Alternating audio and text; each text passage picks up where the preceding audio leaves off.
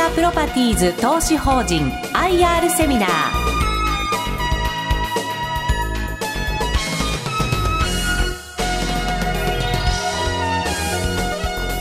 この番組は証券コード3279アクティビアプロパティーズ投資法人の IR 活動の一環としてお送りします。お話は東急不動産リートマネジメント株式会社アクティビア運用本部運用戦略部長村山和幸さんです。この番組は2月24日に東京証券取引所で開催した J リートファン 2018IR セミナーを収録したものです。J リート IR プレゼンです。都市型商業施設と東京のオフィスに重点投資を行っている複合型のリートです。証券コード3279アクティビアプロパティーズ投資法人の IR プレゼンということです。それではご紹介したいと思います。東急不動産リートマネジメント株式会社アクティビア運用本部運用戦略部長の村山和幸さんです。大きな拍手でお迎えください。はい、あ皆様どうもこんにちは、えー、説明の方を進めさせていただきたいと思います。でまああの物件と今、えー、お台場のデックスお台場という物件でございます。でこれが大阪のあの大阪の心斎橋 A フラッグ北心斎橋、えー、であとまあこれが、品川のオフィスビルであったりこれはあの博多にありますコマーシャルモール博多という、えー、商業施設になります。この A プレイス品川東オフィスビル以外は12月に公募増資を行っておりましてしてその際に取得した、まあ、一番我々の、えー、取得したてほやほやの3物件です。でまあ、共通項といいますとやはりお台場もそうですし大阪の心斎橋、えー、福岡あのかなりやっぱりインバウンドのお客様が非常に多いんではないかと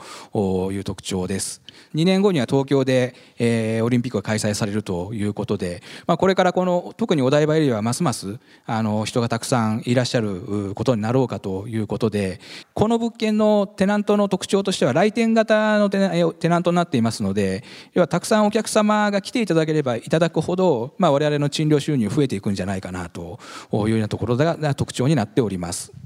えー、ではちょっとあの物件の話はあのこれぐらいにさせていただいて、えーまあ、我々、えー、リートでございますので、えーまあ、スポンサーが必ずいるという状況です。で、まあ、スポンサー自体は、まあ、我々、東急不動産がスポンサーですから、えーまあ、不動産の総合デベロッパー、物件を開発して保有して運用しているような会社がスポンサーになります。で、まあ、それ以外にも今日いらっしゃっているところでいうと、商社さんがスポンサーになっている会社さんですとか、あとはまあ不動産のファンドを運用されているような会社さん、もしくは金融機関がスポンサーになっているようなところがありますが、まあ、我々はえ不動産のデベロッパーがえスポンサーということでございまして、えーまあ、いわゆるあの不動産のプロがえ運用しているというのがアクティビアプロパティーズ投資法人のえ強みの一つではないかと思っております。スポンサーの基本方針2つ書いておりましてえ関与アセットの拡大えこれ何かと申しますと東急不動産ホールディングスグループとして管理関与していくえ資産の金額ボリュームを増やしていこうということであります。グループで開発したりですとか保有して外部に売っていくと、まあ、当然グループとしての残高は減っていくことになりますので売却先として、まあ、我々のような参加の上場リートですとかあとまあ絞リートも運用していたりですとかありますのでグループ内でしっかりと物件を関与する数を増やしていこうということでありますので、え、まあ後ほど少し触れますが、まあ、やはり我々の外部成長物件取得の、え、まあ大きなキーとなっておりますスポンサーからの、え、売却ということについてはまあ、今後もそれなりにこう蓋然性が高い期待が持てるんではないかなといったこの基本方針になっています。じゃあどれぐらいの残高を目指していこうかという数字を示ししておりますが、えーまあ、2013年から16年までにまあ倍にすると。でさらに2020年。これ目標でありますけど1.3兆円まで増やしていこうと。じゃあアクティビアに関してはこの2013年から16年度、まあ、この、えーまあ、3年間ぐらいでどれぐらいの資産規模の拡大が図られて図られているかといいますと、まあ、ここ2倍ですけど2倍を超えるスピードで我々のリートは成長してしているというのが今の実情でございます。でまた、え、東急不動産ですから渋谷の再開発をお示しをしております、えー、東急グループ総力をかけてですね今、えー、渋谷の駅前再開発を進めておりまして、まあ、直近の話題といいますとこの2018年今年に竣工いたします渋谷ストリームというビルがありまして、まあ、ここにあの世界のグーグルさんがですね六本木から移転してこられるというのが年末ニュースで流れておりました。まあ、我々渋谷を拠点としておりますので渋谷の物件もそれ相応に保有運用しておりまして特に広域渋谷圏と、ま、スポンサーが名付けてですね渋谷駅を中心渋谷を中心とした一定程度の範囲内で渋谷駅周辺だけではなく例えば恵比寿ですとか表参道青山といった周辺エリアも含めて不動産の運用の価値を高めていこうということを行っておりまして、まあ、その一番肝であります渋谷の駅前この渋谷ストリームに、えー、Google さんがやってくるというのは、まあ、あの非常にいいニュースではなかったかなと思っております。というのがやはりあの渋谷のオフィスマーケットっていうのは非常に空室率が低くなっておりまして、まあ、ほぼもう空室がないという状況ですから、まあ、こういうあの Google さんはじめあの成長力の非常に高い IT 系の会社さん、えー、ファッション系の会社さんというのが渋谷にはたくさんいらっしゃるんですが来年度あ例えば従業員さんを増やしたい、えー、そのためには、えー、もう少しオフィスが必要になるといった場合にこの渋谷のエリアでなかなかもう、え、動く先がないという状況がずっと続いていて結果的にもう渋谷にいたいんですけど渋谷から出ていくと、まあ、例えば LINE さんなんていうのがまあ最近の事例としてあるんですが LINE さんは新宿の方にま移られたということなんですがただまあ我々あのこういったあの説明会の場では必ずですねそういった会社さん今後の竣工の年度と書いておりますが、まあ、段階的に、え、渋谷エリアのオフィスが供給されていきますのでそういった場合はあのさらに成長されて渋谷に戻ってくると、まあ、結果的に2017年18年度以降の、え、オフィスの供給はえ、渋谷のマーケットにとって、え、むしろ好材料ではないかという話をしておりました。で、まあ、それがまさにこの渋谷ストリームへのグーグルが戻っていらっしゃるということに表れているんではないかなと思っておりましてこの渋谷ストリームの全部オフィス区画 Google さん使われるんですけどあの別に全部いらない状況なんです。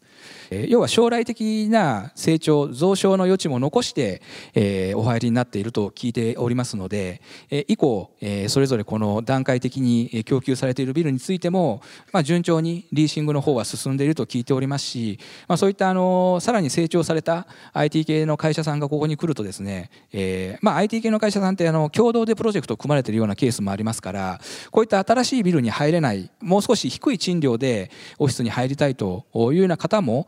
一緒に渋谷に戻ってくると、まあ、その場合あの例えばこのエリアの中で新しくできたビルに、え、移られるとすると少し空室は出てくるんじゃないかなと思うんですがそういった空室もそういう、え、エリア外からの、え、移ってこられる需要でですね吸収していくんではないかなというふうに考えております。アクティビアプロパティーズ投資法人の今の J リードの中での、まあ、位置づけといいますか資産規模と時価総額の順位を少しお示しをさせていただいております、えー、資産規模については今4315億ということで、えー、上から数えて13番目になっております。でまた、えー、時価総額ですが今3300億円程度ということですので、まあ、こちらも上から数えて12番目、えーまあ、もう少しでですねトップ10が見えてくるような、えー、今、えー、位置になっております。えー、我々2012年6月に、えー、新規上場させていただきました、まあ、当時はあのギリシャ危機の真っ只中で、まあ、かなりマーケットも今と違ってですね、えー、リード指数は1000ポイント割っておりましたし、えー、厳しい状況で、えー、株価自体も23万円というところから我々スタートしております。まあ、足元、えー、46、7万円という状況ですので、まあ、上場時から比べるとまあ倍ぐらいの株価になっておりますし、えー、ではまあそういったあの好調な株価を支えております我々の状況について直近第12期でございます。昨年2017年の11月期の決算内容になっておりまして、えー、売上営業収益は127億です。まあ、100億超えるような規模で、え、半年間、えー、売上を上げているという会社でございます。でまた、え、当期純利益が62億、えーまあ、これをほぼ全額投資主株主の皆様に配当しておりまして、え、配当は9346円というのが実績値になっております。え、第11期の実績が9248円ですので、まあ、約100円98円の増配というのが第12期の我々の成績ということであります。業績の予想になっております、えー、今走っております第13期今年の5月期、えー、分配金配当予想が9400円です。12期の実績が9346円ですので、まあ、50円程度分配金を増やしていこうといった予想になっております。14期も9400円ということで13期の予想数値9400円から10円の増配を見込んでおります。で、まあ、我々あの費用のところで、まあ、特にあのそれなりに大きなところがですね、まあ、銀行さん等からの借り入れだと思います。で有利子負債のコスト13期で 0.85%14 期で0.9%ということで今大体オールインあの予算で見ているこれに対して0.8%ぐらいというのがあの我々の調達コストになっておりまして、えー、13期で0.05%、えー、14期で0.1%ぐらいの、まあ、予算上バッファー余裕を見させてもらってています。まあ、大体金額に直すとこちらで5000万こちらで1億ぐらいになりますので、えー、13期で、えーまあ、70円ぐらいの分配金相当、えー、14期で140円ぐらいの分配金の、えー、バッファーを持って今運用しておりますじゃあなんでこういう余裕を持ってるかと言いますと、まあ、一つは、まあ、突発的な修繕費建物をやはり保有しておりますので、まあ、万が一災害等あった場合、えー、修繕が発生するということもありますでまた特に第14期こちらの方はまだ1年ぐらい先の話ですので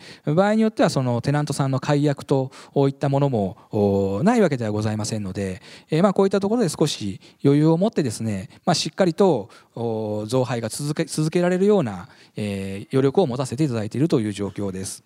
え我々の第4期ここが、まあ、あの巡航期と我々考えておりまして、えーまあ、あの不動産ですので固定資産税というものが費用として計上されておりまして、えー、最初に取得した物件の費用化が始まるのがこの第4期でした。で以降ご覧いただくと必ず前期の分配金をまあ上回って、え、着地を続けておりますし、え、13期以降についても継続的に最高最高益、まあ、最高の配当を、えまあ、続けていこうというふうに考えております。えまあ、よほど何かなければ、えまあ、これ今後もこういった形で、え、決算ができるんじゃないかなと思っておりますし、まあ、我々の中長期の分配金の目標としては9500円というところが、えまあ、目標だと考えております。ますが、まあ、もうすでにこの9400円水準まで来ておりますので、まあ、ほぼほぼ片手ぐらいはかかってるんじゃないかなということでありますので、まあ、なるべく早期に9500円を達成したいというふうには思ってございます。まあ、我々ずっとこうこういった形でですね増配続けていますが、えーまあ、何が要因でどういうことをすればこういう増配の状況が続いていくんだということでございます。で、まあ、我々の、まあえー、運用のハイライトこれ常に3つ掲げておりまして、えー、1点目が外部成長です。外部成長というのは、え、物件を、えまあ、買ってくると要はポートフォリオのサイズを大きくしていくというのが外部成長です。で内部成長こちらは取得した後運用している物件の賃料を増やしていくテナントさんの賃料を少しでもまあ上げていくもしくはまバリューアップとさせていただいてま価値を上げていくというのが内部成長です。でもう一つが財務戦略ということで、まあ、ここはもう先ほど、えー、借り入れのコストですとか、まあ、そういったところでですね、えーまあ、借り入れの年限をま伸ばして安安定性を高めていくということと、えーまあ、加えまして、えーまあ、今マイナス金利という状況ですから、まあ、そこをうまく活用してコストの方も同時に下げていくというこの3つをやっております。外部成長のところについては、まあ、特に東京オフィス、えオフィスの物件は我々が取得した後に賃料の増額が見込めるような物件を丹念に探して取得をしております、まあ、ですから取得した後に、えーまあ、運用を行うにあたって賃料の増額というのが、えー、につながりやすいと、えー、また外部成長を続けることがですねこの内部成長の、えーまあ、種まきといいますか、えー、外部成長が内部成長につながっていくというような状況になっていますので、えー、この2つは非非常に関連性が強いです。でまた外部成長これはあの、まあ、昨年の12月に公募増資を行いましたと申し上げましたが、まあ、マーケットからあのエクイティを調達するだけではなくてですね、えー、まあ借り入れで、まあ、臨機応変に、まあ、狙ったタイミングで物件を取得していくというのはすごく大事でして、まあ、そのための財務戦略として、まあ、ここに少しお示ししておりますが LTV、えーまあ、我々の借り入れの比率ですね、えー、を、えー、PO 前公募増資前は46%でしたが、えー44.8%まで下げることで取得余力これが借り入れによる、えー、取得余力になっておりましてそれを460億円程度確保したというのが、えー、重要です。ですから、えー、内部成長のために外部成長をしなきゃいけないんですけどこういった取得力がないと外部成長もできないということになりますのでこの3つをうまく、えー、絡めてですね継続的な分配金の増加を実現していると思ってください。こちらは外部成長のこれまでの推移を少しお示しをしているのと、まあ、こちらのこの投資比率、えーまあ、我々、えー、冒頭ご説明ありました通り都市型商業施設と、えー、東京オフィスを重点投資対象としておりまして、えーまあ、オフィスと商業をにに投資するリートであります今オフィスと商業の比率はほぼ拮抗しておりまして、まあ、少しだけオフィスがまあ多いかなという状況です。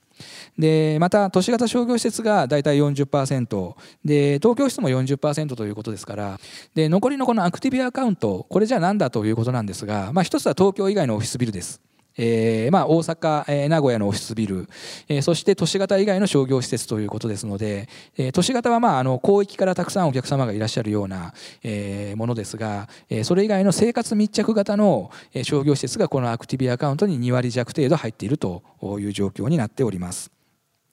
でまたあのスポンサーの最初基本方針少しお話ししましたが上場以降にまあ2600億程度、えー、物件の取得をしているんですがそのうち約6割1600億はスポンサーから取得をしておりますので、まあ、やはりあのスポンサーのえああいった基本方針というのが、まあ、我々のこの、えー、外部成長には非常に、えー、密接な関係が、まあ、あるとも言えますので、えーまあ、スポンサーの外部成長における存在感というのは非常に高いんではないかなと思っております。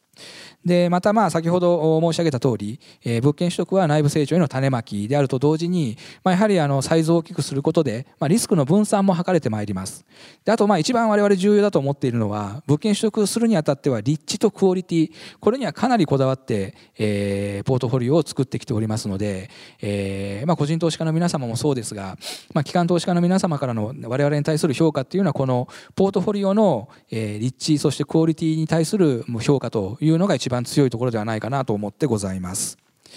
えそれでは内部成長の話でまずはあの東京オフィスの内部成長の状況です。第4期2013年の11月期から、えー、ずっとこう増賃が続いてきていると、えー、まあ足元で10期連続ですから、まあ、半年決算ということで5年間、まあ、ある意味、まあ、多少減賃あの賃料の減少もありますが、えー、賃料上がり続けている状況が続いておりますし、あの、この2013年あたりから増賃できているのっていうのは、まあ、タリートさんに比べるとかなり時期が早いんじゃないかなというところです。で一つの要因は2012年に上場しましたと申し上げておりますが2012 2012年当時にテナントさんの大部分が入れ替わった、えー、オフィスビルを、まあ、かなり取得していたと、まあ、要は2012年当時の、えー、マーケットの賃料賃料の時価でテナントさんかなり入ってましたので当然2013年以降東京オフィスの、えー、マーケット賃料というのはかなりこう上昇を続けているということですから、まあ、今の私どものテナントさんと契約をさせていただいている賃料と、えー、マーケットの賃料の時価を比べると、まあ、ここに今、えー、12期末でマイナス6%トで、まあ、我々最も得意としている渋谷圏に絞るとマイナス16%という今状況ですのでこれマイナスの幅が大きいほど、えー、時価の方が高いということを示しておりまして東京オフィス全体ではマーケットの賃料の方が6%高いという状況なので、まあ、荒っぽい言い方すると、えー、一気にテナントさん全部入れ替えると、えー、6%賃料が上がる可能性それなりの蓋然性があるといった状況になっております。えーでまあ、こういった状況の中賃料増額マップと、まあ、これお示ししておりまして地図のところをご覧いただくと、えー、特徴としてはこの、えー、中央線より南側の山手線沿線に我々の東京オフィス、えー、というのは集中しているということです。まあ、つまり日本で一番オフィス集積のあるエリア。でなおかつ、えー、そこからの、えー、駅距離、えーまあ、かなり近い物件も非常に多いですから、まあ、立地にも優れた物件を、まあ、揃えていると、まあ、その結果として広域渋谷圏エリアですが、えーまあ、こういったかなり大きな、えー、増賃がここ2年間で、えー、できていると。A プレス恵比寿南これだけが1桁7%ということで、まあ、それ以外は2桁超えるような増賃になっておりますし、まあ、この物件に関しては実はテナントさん、えー、ケンタッキーさんが入っていたんですが、えーまあ、6割ぐらい実はこのビル使ってらっしゃって、まあ、去年の春に退去されましたので、まあ、その部分除いてでその部分に関しては、えー、一気にえー、当時のマーケット賃料に、えー、追いついているような、えー、状況ですから、まあ、それを含めると確実にこの物件に関しても2桁超えるような増賃ではないかなといった状況です。でまた品川新橋汐留エリアと、まあ、ここもきっちり、えー、増賃できております、まあ、ですからあの渋谷に限らずですね、まあ、我々の東京室というのは非常にあの増賃がしっかりできていると、まあ、しかも増賃の裾野がかなり広いということをここでご確認いただくと同時に先ほどのマイナスの賃料ギャップが2桁10%を超えているような物件を少し、まあ、ここはしっかりそういったあの契約賃料とマーケットの賃料のギャップを埋めてる埋めるべくですね、えー、運用することで、えー、継続的な分配金の増加に、えー、一定程度寄与してくるんではないかなといったところでございます。えー、ここから商業施設の話ですが、まあ、あの先ほど東京室はもうほぼ成長の話しかしておりません。逆に我々商業施設についてはあの非常に安定性が高いというのが特徴になっています、まあ、一つは立地ですね、えー、大都市圏比率が100%駅徒歩5分以内が87%おそして2番目のところでお示ししておりますが固定賃料の比率が97%と、まあ、非常に高いということと契約期間、えー、14.1年ですから、まあ、非常常にあの長期で固定という状況で、えー、安定的な運用ができるポートフォリオになっています。ただえー、契約改定迎えますとあのこういったあの立地の良さを我々生かしておりまして神戸の物件、えー、これテナントさんの入れ替えなんですが、えー、入れ替え前後でプラス83%、まあ、ほぼ倍に近い賃料での入れ替えできておりますし契約期間も先ほど申し上げたような長期の契約になっておりますから、まあ、ここからかなりの期間ですねこの高い賃料を続けることができるということで、まあ、それ以外にも心斎橋ですかですとか東京の青山骨董通り、まあ、こちらもあのかなり大きな増賃がができていて、まあ、こちらも長期間にわたって投資主の皆様にいい状況をですね、えまあ、享受していただけるというようなあの形になっていますので、まあ、安定性だけではなくそういった契約改定においてはしっかり増賃することで、まあ、皆様の分配金を少しでもまあ増やし増やしていけるんではないかなと思っています。まあ、ちょっといい話ばっかりなんで、まあ、あのアクティビアなんかピンチなところはないのかということですがこれ新橋の駅前の山田電機さんがもともとテナントで入ってくださっていたビルです。で今年の5月14日で契約満了を迎えますが、まあ、それに伴ってテナントさん退去ということになりましたでただまあもうすでに、この資料では7割70%リーシング済みと書いておりますが10階のところももう、テナントリーシング済んでおりますので、まあ、もう8割終わっておりまして残り8割 9, 8階9階というところも、まあ、ほぼほぼ見えてきたかなといった状況ですので、まあ、リースアップについてはほぼ、えー、目処付けができたんじゃないかなというところでございます。まあ、我々の決算期です。えーまあ、上場リートということで年2回決算させていただいておりまして、えーまあ、予想数値とかで申し上げてました通り、まあ、5月と11月に決算を行っています。で、まあ、分配金配当については5月期は大体8月で11月期は2月、まあ、つい先日もうすでにあの第12期の配当についてはお支払い済みでございます、えー、では最後に格付け、えー、です、えー、外部からの格付けについては、えー、JCR さんから WA の安定的ということで、まあ、非常に高い格付けもいただいております。説明は以上でございます。ありがとうございました。ありがとうございました。ここまではアクティビアプロパティーズ投資法人 IR プレゼン東急不動産リートマネジメント株式会社アクティビア運用本部運用戦略部長の村山和之さんでした。大きな拍手でお送りください。ありがとうございました。アクティビアプロパティーズ投資法人 IR セミナーこの番組は証券コード3279アクティビアプロパティーズ投資法人の IR 活動の一環としてお送りしました。